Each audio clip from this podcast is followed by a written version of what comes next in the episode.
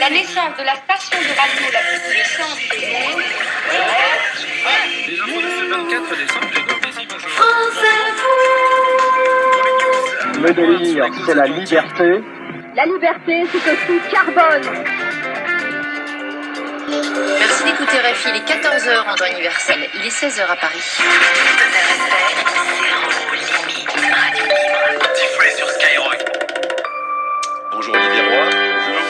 Merci de nous rejoindre euh, au matin de France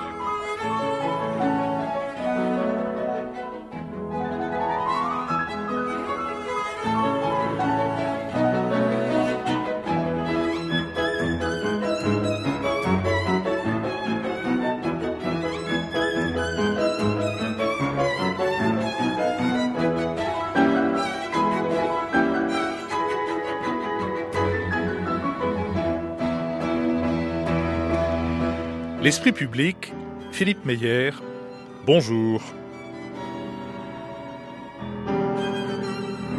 Il était donc 11h en ce dimanche 13 juin et moi-même, Clémentine Perrineau, aux côtés de Roméo Frati, étions installés en régie, en surplomb du studio Charles Trenet de la Maison de la Radio, pour voir et écouter l'esprit public, émission animée par un amoureux de la musique, Philippe Meyer, entouré de son cénacle habituel, Sylvie Kaufmann, Jean-Marie Boulange, Michaela Wigel et Max Gallo. L'esprit public, c'est l'émission phare du dimanche sur France Culture, et Philippe Meyer définit lui-même son format comme une conversation, continuée depuis 1998. La messe venait de retentir dans le studio, c'est le programme qui précède, puis vient le jingle de l'émission et enfin la voix de Philippe Meyer pour ouvrir une heure tapante d'échange sur l'élection de François Hollande le dimanche dernier et ses attendus, actualités des plus brûlantes. Les interventions des chroniqueurs se prolongent mais restent toutes sous l'orchestration de Philippe Meyer, qui se contente d'un geste haut de la main et prononce le nom de chacun d'entre eux pour que la parole passe. L'intervention de l'animateur se limite quant à elle à deux chroniques, en début et en milieu d'émission, comme une ponctuation. Pas d'acronotable aujourd'hui, Jean-Marie Boulange a été plus avide de paroles que d'habitude, obligeant Philippe Meyer à une gestuelle plus appuyée. Et c'est déjà le jingle de fin. Roméo et moi avons ensuite retrouvé Philippe Meyer dans une brasserie en face de la maison de la radio pour évoquer avec lui l'émission du jour et la genèse de l'esprit public.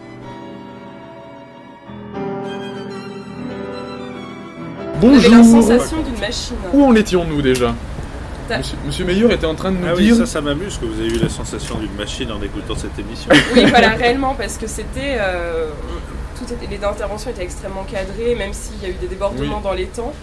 Euh, La, la non, il n'y a parole. pas eu de débordement dans les temps, parce Oui, n'y a pas de justement, temps. vous arriviez à Il y a eu du temps, reprendre. C'est- je- je- ouais. je- C'est un point d'honneur chez moi que l'émission ne termine jamais en retard. Ouais. Euh, et celle-là, jamais terminée en retard. C'est idiot, mais il faut bien avoir, il faut bien se constituer un surmoi. Et je, voilà, je suis rentré à la radio à une époque où c'était une chose, c'était une faute professionnelle de ne pas terminer son émission à l'heure. Aujourd'hui, la rigueur est moins grande sur ce plan-là, mais je l'ai conservé, sans doute parce que ça m'aide aussi à, fabriquer mon affaire et puis à tenir un, rythme et un, certain état d'esprit. Mais c'est vrai que euh, c'est- pour moi, c'est très c'est amusant et étonnant que vous ayez, l'impression d'une machine huilée ou d'un orchestre Oui. euh, de chambre, mais d'un orchestre qui tenait, euh, parce que c'est pas du tout, ce- comme on dit aujourd'hui de ce mot euh, assez euh, malsonnant et, et inesthétique, c'est pas mon vécu. Euh, mais ça ne, ça ne votre veut pas dire que c'est moi qui ai raison. Mon vécu, c'est que j'avais la conviction, connaissant mes idiomas, que euh, chacun avait quelque chose d'intéressant à dire et d'original et qu'il fallait, de personnel en tout cas, et qu'il fallait trouver le moyen que ces choses-là se répondent, ou en tout cas se Et stimulent. cette réponse-là n'est pas anticipée. Elle est. Ah non, euh, c'est pas, il n'y a rien. La seule chose qui soit anticipée, c'est qui va démarrer D'accord. sur, les, sur Ah, chaque sujet. Et donc on décide au début de, de chaque émission, très rapidement, je dis bon, qui ouvre? De manière que celui à qui je passe la parole n'ait pas une espèce de de- d'hésitation ou de choses. Pendant que je fais la synthèse, que je lis la synthèse, celle ou celui qui va démarrer le sujet a le temps de décider de sa première phrase, si je puis dire, ou de, de décider de son truc. Donc il, il remonte son ressort. Mais il n'y a rien, absolument rien, rien, rien. Le, le balai n'est absolument pas réglé. C'est d'ailleurs en ça que c'est, euh, que c'est drôle et quelquefois casse-gueule, mais le balai n'est absolument pas réglé. La seule chose réglée, c'est qu'on commence à 11h et qu'on finit à 59. Punto. D'accord. Donc voilà, et sur mon papier, j'ai juste écrit l'heure à laquelle je pense que je vais passer à la séquence des brèves, qui peut varier un peu parce que je peux renoncer à la mienne, ce que j'ai fait d'ailleurs là, pratiquement. Je vais signaler un truc, je vais en dire davantage. Donc euh, c'est- la- ma, ma seule euh, élasticité porte sur le renoncement ou non à ma propre brève. Parce que là, effectivement, on avait une question à poser là-dessus. Oui, euh, par rapport euh, aux, aux intervenants, tu veux dire? Les intervenants oui, à la fois les l'émission. intervenants et votre propre rôle euh, au sein de l'émission. Mais ce sont deux choses peut-être qui, qui, qui vont, qui vont ensemble. Ouais. en, En fait, sur, sur le, il y, a- il y a une chose dont je n'avais absolument pas mesuré la, la fécondité, si je puis dire, ou l'utilité en tout cas, quand j'ai créé l'émission, qui était de la fermer. J'ai eu, alors je suppose que c'est, il se trouve que j'ai vécu dans des milieux de, musiciens, notamment chefs d'orchestre. Euh, comme je n'ai jamais réussi euh, à, apprendre moi-même le solfège convenablement, je, me, comment dire, je me console en me disant que c'est ça qui m'a donné l'idée de fermer mon clapet pendant les- les- l'émission, ou de très très très peu intervenir, et de me consacrer exclusivement au rythme de l'émission, à faire le- ce qu'on appelait autrefois le Kapellmeister, celui qui vraiment donne le, le- donne le rythme. C'est même pas le chef d'orchestre qui indique une, une interprétation, c'est celui qui donne le rythme. C'est-à-dire C'est Lully avec sa canne. Euh, et, et donc, euh, et voilà, je, je l'ai fait. euh, sans, ça m'a pas gêné. Je veux dire, je me suis pas demandé est-ce que je vais pas euh, passer pour un zombie, est-ce que je vais pas être inexistant, est-ce que j'ai eu la conviction, la certitude, je dirais même que c'est ça qu'il fallait faire. Et je me suis aperçu que c'était, si vous voulez, parmi les convictions que j'avais, il y avait celle que je, je voulais, j'avais envie d'entendre comme auditeur, et il est rare que cette envie, on l'ait tout seul, j'avais envie d'entendre une conversation et non pas un débat, que la radio et la télévision étaient et sont encore plus aujourd'hui bourrées de débats qui sont des combats de coq pendant lesquels, euh, au fond, c'est toujours l'animateur qui tire son épingle du jeu parce qu'il a invité beaucoup trop de gens pour qu'on s'en souvienne. C'est toujours lui qui, euh, qui est en fait le- le- la vedette et le bénéficiaire. J'ai horreur de ça et j'en voulais plus. Donc il y avait l'idée de la conversation et il y avait l'idée du club qui était un peu trop. On avait cette question euh, aussi, ouais. la sensation oui, que c'était un cercle cercle. d'intellectuels d'amis quand même. voilà. C'était euh, quand, quand, euh, alors faut que je vous raconte l'histoire de l'émission De la parce que. Donc- oui, c'est euh, à l'origine de l'émission. Mon modèle, si je puis dire, c'était la tribune des critiques de disques dans laquelle j'avais grandi de France Musique, qui était composée d'un un ensemble, un petit ensemble, c'était 7 ou 8 personnes. Il n'y en avait que 4 en général qui étaient convoqués pour une émission. Puis de toute les gens des occupations professionnelles diverses et variées, mais j'ai grandi là-dedans. J'ai écouté la tribune des critiques de disques depuis très très jeune avec énormément d'intérêt. J'ai euh, conservé un goût très marqué pour les, les interprétations. Et donc, euh, voilà, je, voulais cette formule-là, c'est-à-dire euh, des gens qui ont euh, un rendez-vous hebdomadaire. Et donc, la première formation, où il y avait Max Gallo, Jean-Claude Casanova, Jacques Julliard et Alain Gérard Slama, c'était les mêmes que j'invitais euh, toutes les semaines.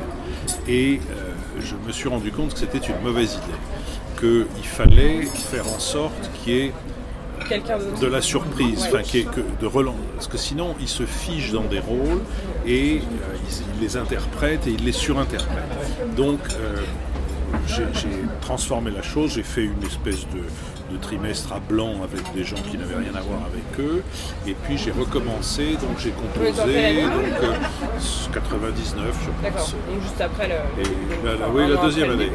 Et puis, euh, et puis ensuite, j'ai fait en sorte qu'il y ait donc euh, un mélange de figures permanentes. Ça a d'abord été Max Gallo et Jean-Claude Casanova. Puis au moment où Jean-Claude Casanova est allé passer du Figaro au Monde et donc a rejoint Jean-Marie Colombani dans son émission du samedi, ça a été Jean-Louis Bourlange qui jouait déjà remplaçant, si je puis dire.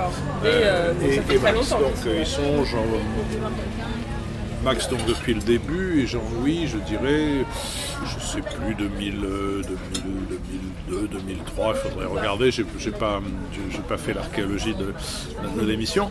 Euh, et donc, euh, j'ai vite compris qu'il fallait qu'il y ait à la fois du permanent et du euh, occasionnel. Alors l'occasionnel, il y a eu tout un tas de gens, certains ça n'a jamais marché, parce que c'est difficile de Ah, s'intégrer à un groupe. l'occasionnel, mais de euh, longue durée quand même. Enfin, quelqu'un qui serait non, là, pas forcément. Il peut y avoir de l'occasionnel de circonstances. Puis de toute façon, il faut essayer des gens. Donc il y a forcément certains d'entre eux ont été. J'ai essayé Madame Kosciusko-Morizet, euh, j'ai essayé euh, une, socialiste qui s'appelle Lynn, si je me souviens bien, Schmidt. Voilà, ça n'a pas marché du tout. Euh, j'ai essayé des gens qui sont venus une que ça n'a pas fois. marché, euh, c'était- ça n'a sur pas quel marché. Dans certains cas, c'est parce que, dans le cas de Mme Kosciusko-Morizet, c'est parce qu'elle elle n'a pas compris qu'elle ne pouvait pas faire la même chose que devant, euh, que, que- que- que comme militante. C'était l'époque où c'était une chiracienne ardente, et donc elle disait du bien de Jacques Chirac toutes les deux secondes dans le truc, et c'était totalement, euh, c'était consternant pour dire les choses comme elles sont. C'était consternant parce qu'on sentait vraiment, euh, enfin, voilà, cette, espèce de, de servitude volontaire qui, fait, euh, enfin, ça fait de la peine quand on, on a affaire à des gens dont on sent bien qu'ils sont, sont intelligents, qu'ils ont du caractère, c'est terrible.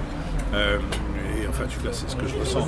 Et puis dans d'autres cas, c'est parce qu'ils sont pas du tout radiogéniques, ça ne marche pas ici. Ou alors ils sont intelligents, mais ils n'ont pas la voix, ça ne marche pas. Ils ont une expression, ils se mettent à bafouiller. Ou, euh, donc euh, voilà, et puis il faut les réessayer parce que pas se, faut pas se fier à seulement la première fois.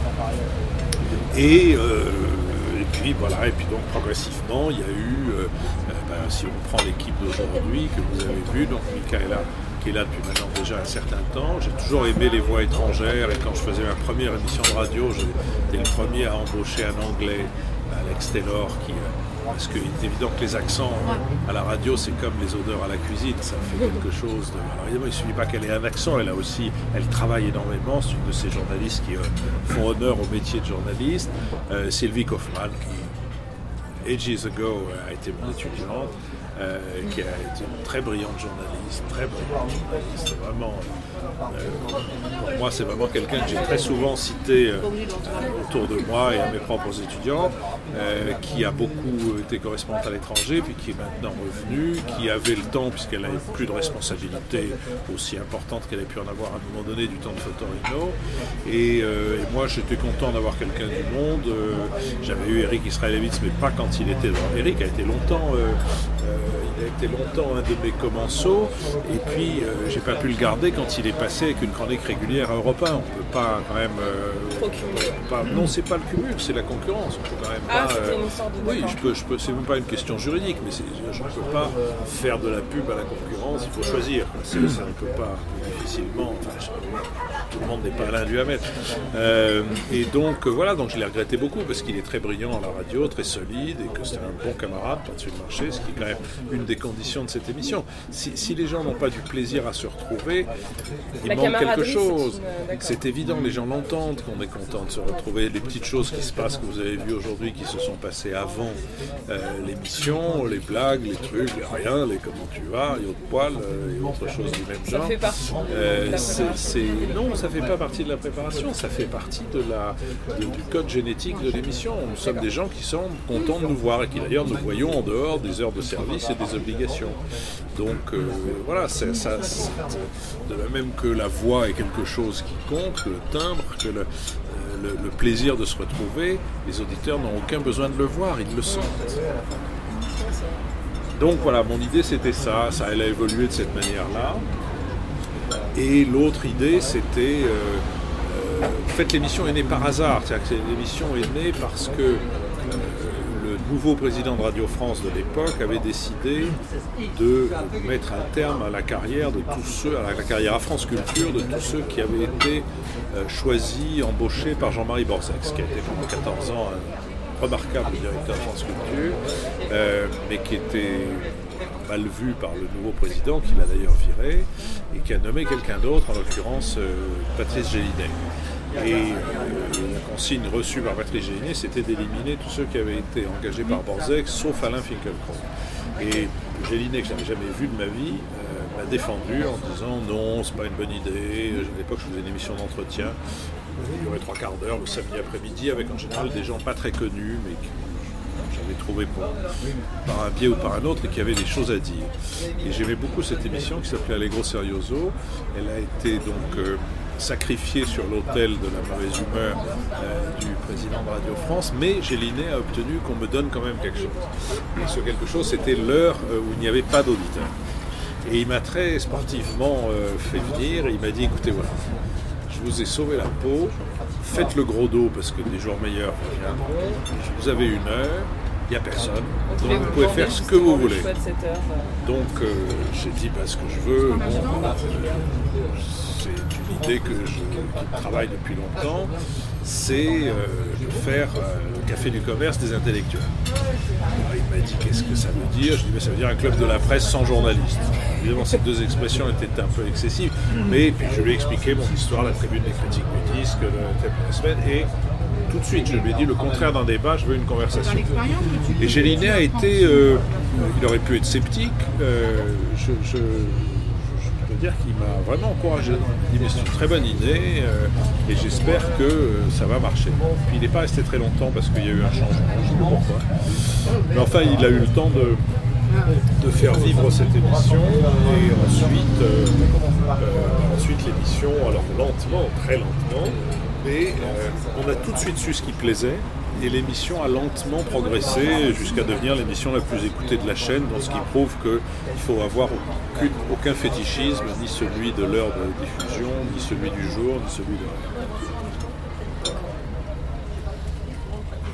qu'est-ce que vous dites quand vous, dites- quand vous, vous qualifiez l'émission de conversation et que l'on- pense plutôt que l'on est face à un, un ton de conférence en fait euh, Vous êtes contre cette idée ou- Ça ne me parle pas du tout, ça ne me, par- ça ne me, Ouais. me paraît pas du tout correspondre à ce que j'écoute, Ouais. parce que je réécoute l'émission de temps en temps.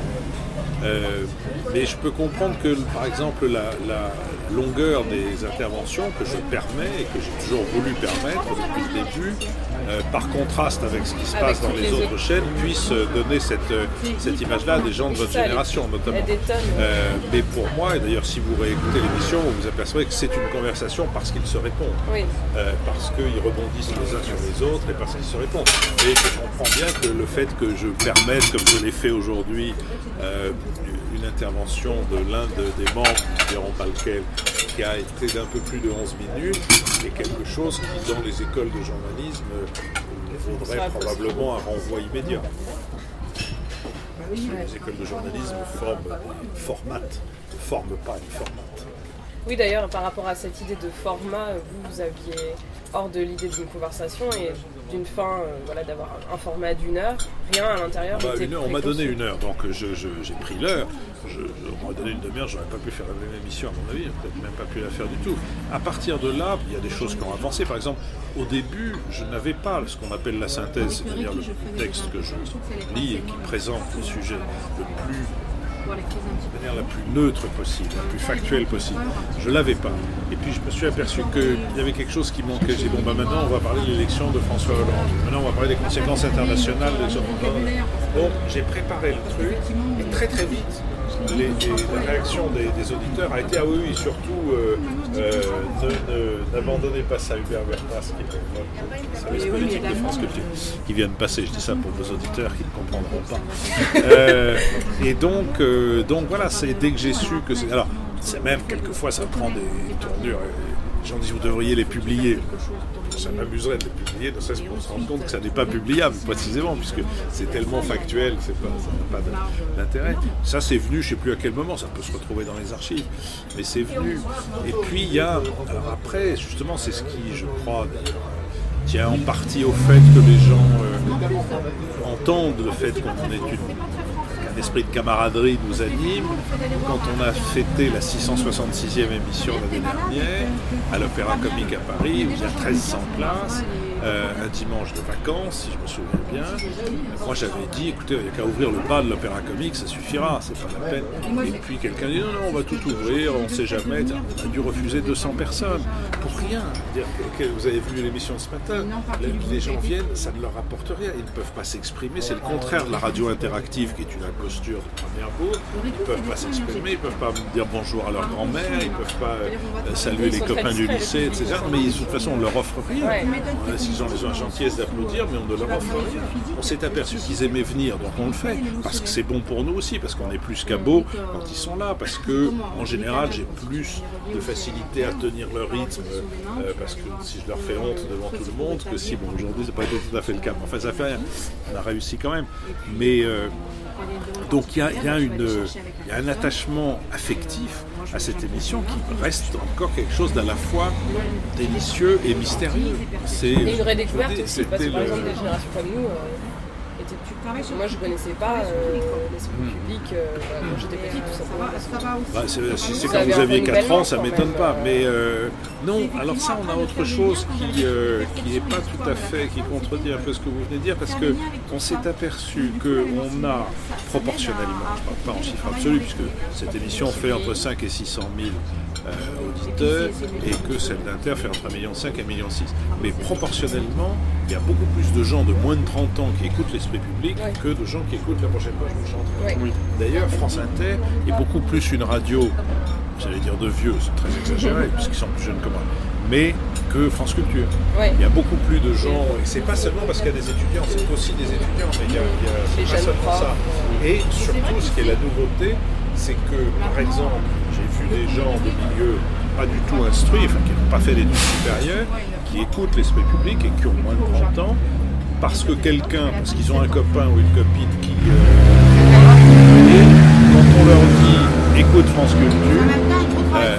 leur dit écoute France Culture, ça ne les rebute pas. Ils se disent bah, oui pourquoi pas. Euh, ce qui euh, n'aurait pas été le cas il y a 15 ans. De France Culture, il y avait un ghetto, gens qui écoutaient France Culture. Pas à cause de France Culture, mais à cause de ce qu'il y avait dans les têtes, euh, qui était voilà. Et ça, il y a, justement le, côté, euh, on fait son marché, et donc bah, si on sait que les meilleures aubergines sont à Hauteuil euh, et euh, les meilleures fraises sont à Belleville, et ben euh, si on peut faire le déplacement, on le fait. Donc, ça, ça fait qu'on n'a pas de problème de renouvellement de public parce qu'on a toujours eu un public, on a très vite en tout cas eu un public qui avait tous les âges de la gamme. Et ça, c'est peut-être aussi lié au contenu, finalement, le fait que je sois si proche de l'actualité, c'est c'est une volonté? Non, parce que si c'était si. L'émission était faite pour commenter l'actualité, sauf les émissions thématiques. Mais précisément, c'est au contraire, ça ne peut pas être ça, puisque là, sur ce plan-là, on est submergé par le nombre d'émissions qui sont très proches de l'actualité. Donc ça ne peut pas être ça, ça ne peut être que euh, le, la- la- le format, euh, le style radiophonique et la façon de, de traiter les choses. Mais c'est- c'est- ça, ça ne peut pas être lié à- au fait que les sujets sont chauds, parce que là, pour le coup, on n'est pas concurrentiel. Et ce choix du contenu, comment euh, c'est très simple, on fait euh, tous, les, tous les lundis euh, avec mon assistant, en l'occurrence une assistante. j'ai- tous les deux ans, je change de collaborateur. Parce que je pense que c'est pas un métier et qu'il passe là avec l'idée en sachant que qu'ils cherchent autre chose. Jusqu'à présent, ça leur a plutôt réussi à très rares exceptions près. donc le lundi, on fait un panorama. Qu'est-ce que- qu'est-ce qu'il y a, qu'est-ce qu'il y a d'in- d'incontournable, qu'est-ce qu'il y a de possible, quelquefois on sèche. Euh, on envoie, on a trouvé 2, 3, 4, 5 sujets. euh, essaye qu'il y presque toujours un sujet de politique intérieure. Et puis on le balance à ceux qui viendront faire l'émission, qui changent donc en général la semaine. Ils réagissent plus ou moins rapidement. Euh, je regarde leur réaction et puis euh, je tranche et donc je décide que le mardi matin qu'on fera deux sujets. À partir de là, Mathilde, cette année, euh, fabrique avec le stagiaire une fiche documentaire qui est euh, un des éléments importants de l'émission parce que les participants s'appuient beaucoup dessus. Ça, mâche un peu le travail tout en leur demandant quand même encore un travail personnel. C'est en général ce qui frappe les gens qui viennent voir l'émission, c'est que les participants, il n'y a pas très longtemps, on a fait, on fait souvent des trucs avec des lycéens et euh, les lycéens étaient euh, seconde, première, terminale, étaient très très impressionnés par le- les fiches avec lesquelles Max Gallo, l'Académie française, Jean-Louis Bourlon, professeur à Sciences Po, Sylvie Kaufmann, directrice éditoriale du Monde, viennent avec lui et des, et des- notes, enfin, des, espèces de plans d'intervention. Là, ils se sont dit merde, parce qu'évidemment, ils voient une radio, ils entendent une radio, ils voient une télévision où les gens viennent, je suis oiseau, voyez mes ailes, et voilà, et alors et je pense que, et je, et je, et je. Et donc, euh, ben voilà, donc c'est. Puis après, ben, euh, moi j'ai toujours le, le même système, l'assistante et le stagiaire fabriquent des, des éléments pour la synthèse que je vais lire, que je reprends. Et, donc, euh, et après, il n'y a plus qu'un. Très bien. J'avais une question toute simple, à vrai dire. Une question toute simple que. que qui me paraît. Qui, me paraît, qui peut, qui peut paraître un peu. un peu, je sais Général, on me dit j'ai une question idiote. Je Voilà, pas. un Euh, peu. non, mais tout simplement, vous. vous... Oui, vous en avez déjà parlé, mais. Mais j'aimerais quand même qu'on y revienne un peu dessus parce qu'on a là une émission quand même qui est, qui est très dense, qui est très complexe, qui explore des questions à la fois sociales et politiques très pointues. Et vous avez quand même. Et vous, et vous lui avez quand même donné une place le dimanche matin. Le dimanche matin qui est un horaire quand même où la, beaucoup de beaucoup de jeunes, je le dis, je le dis très franchement, c'est beaucoup de jeunes font la grasse matinée. D'abord, je ne lui ai rien donné. On m'a donné le dimanche matin et j'en ai fait, nous en avons fait, euh, avons fait passer cette heure d'une heure où il y avait le désert à, encore une fois, l'émission la plus écoutée de France Culture. En plus, que les jeunes fassent la grasse matinée, bien entendu, ça me scandalise de mon temps, cette chose-là n'existait absolument pas, et d'ailleurs la grasse matinée n'était pas inventée. Mais ils n'ont qu'à faire comme tout le monde, c'est-à-dire la podcaster. C'est aussi une émission qui est dans les plus podcastés, les plus téléchargés, pardon, euh, de, la, de la chaîne. Donc voilà, c'est comme ça. Le, mode de consommation de la radio et même de la télévision progressivement, avec la télévision de rattrapage, le mode de consommation de la radio a changé. Il y a quelque chose d'ailleurs d'assez marrant en fait de voir qu'avec les téléchargements, les auditeurs font leur programme. Et que s'ils aiment, euh, je ne sais pas quoi, une émission, euh, émission économique de- d'Europe 1, euh, enfin d'Europe, s'ils aiment les grosses têtes et s'ils aiment les, les poèmes que lisent, diffusent, lus par les gens de la comédie française et diffusés à 6h du matin à France Culture, eh ben, ils peuvent très bien faire la grasse matinée, ils peuvent même être dans leur bain. D'ailleurs, les gens ne se rendent pas compte qu'ils arrivent. L'autre jour, une charmante jeune femme est arrivée et m'a dit Ah, monsieur, je vous écoute dans mon bain. Mais euh, c'est très bien. Moi d'ailleurs, j'ai beaucoup écouté la radio dans mon propre bain. Maintenant, je l'écoute plus parce que. je- mais bon, j'écoute de la musique, mais c'est- c'est c'est un. Mais euh, voilà, je pense que c'est. Je pense que c'est. Il, y aura, il y aura de moins en moins, étant donné l'éclatement des modes de vie, de- des horaires de travail, etc. Il y aura de moins en moins. Si vous voulez, on passe d'une situation de type catholique à une situation de type protestant. La situation de type catholique, c'est tout le monde va à la messe le même jour. La grand-messe, c'est ce qu'on appelait quand j'étais enfant la messe à trois chevaux. Il y a le prêtre, le diacre et le sous-diacre. Et puis après, on se retrouve tous sur la place du village ou de la ville. Et puis, on, voilà, on fait société. Et ben, et les protestants, c'est pas ça. Protestants, c'est on est direct euh, avec le bon Dieu et on veut pas d'intermédiaire. Donc les gens font leur programme culturel direct euh, avec, le, avec le téléchargement et, et donc euh, le, l'heure. bon, on voit bien que ça rassemble encore beaucoup de monde.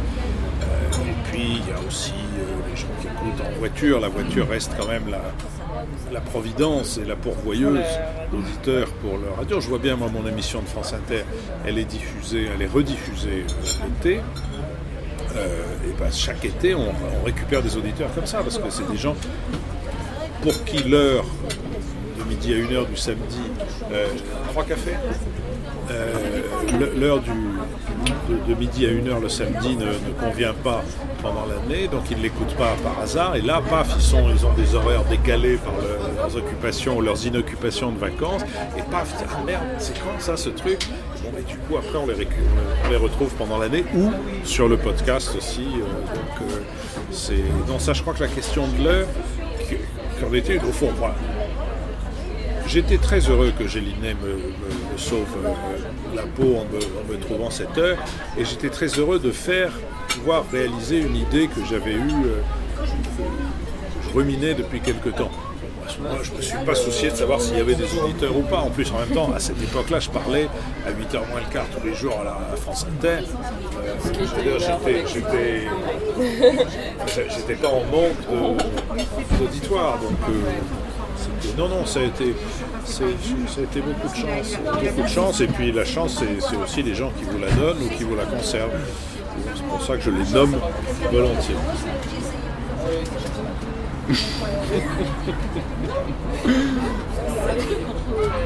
Deux personnages extravagants qui se baladent dans la rue.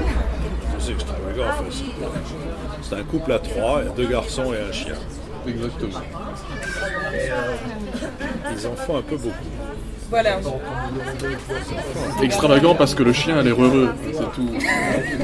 Malgré Malgré tout. toutes ces artificialités. Une autre, euh. Eh bien, merci beaucoup Ben, Philippe Meyer. C'était Philippe Meyer sur Transistor avec Clémentine Perrino et Roméo bientôt.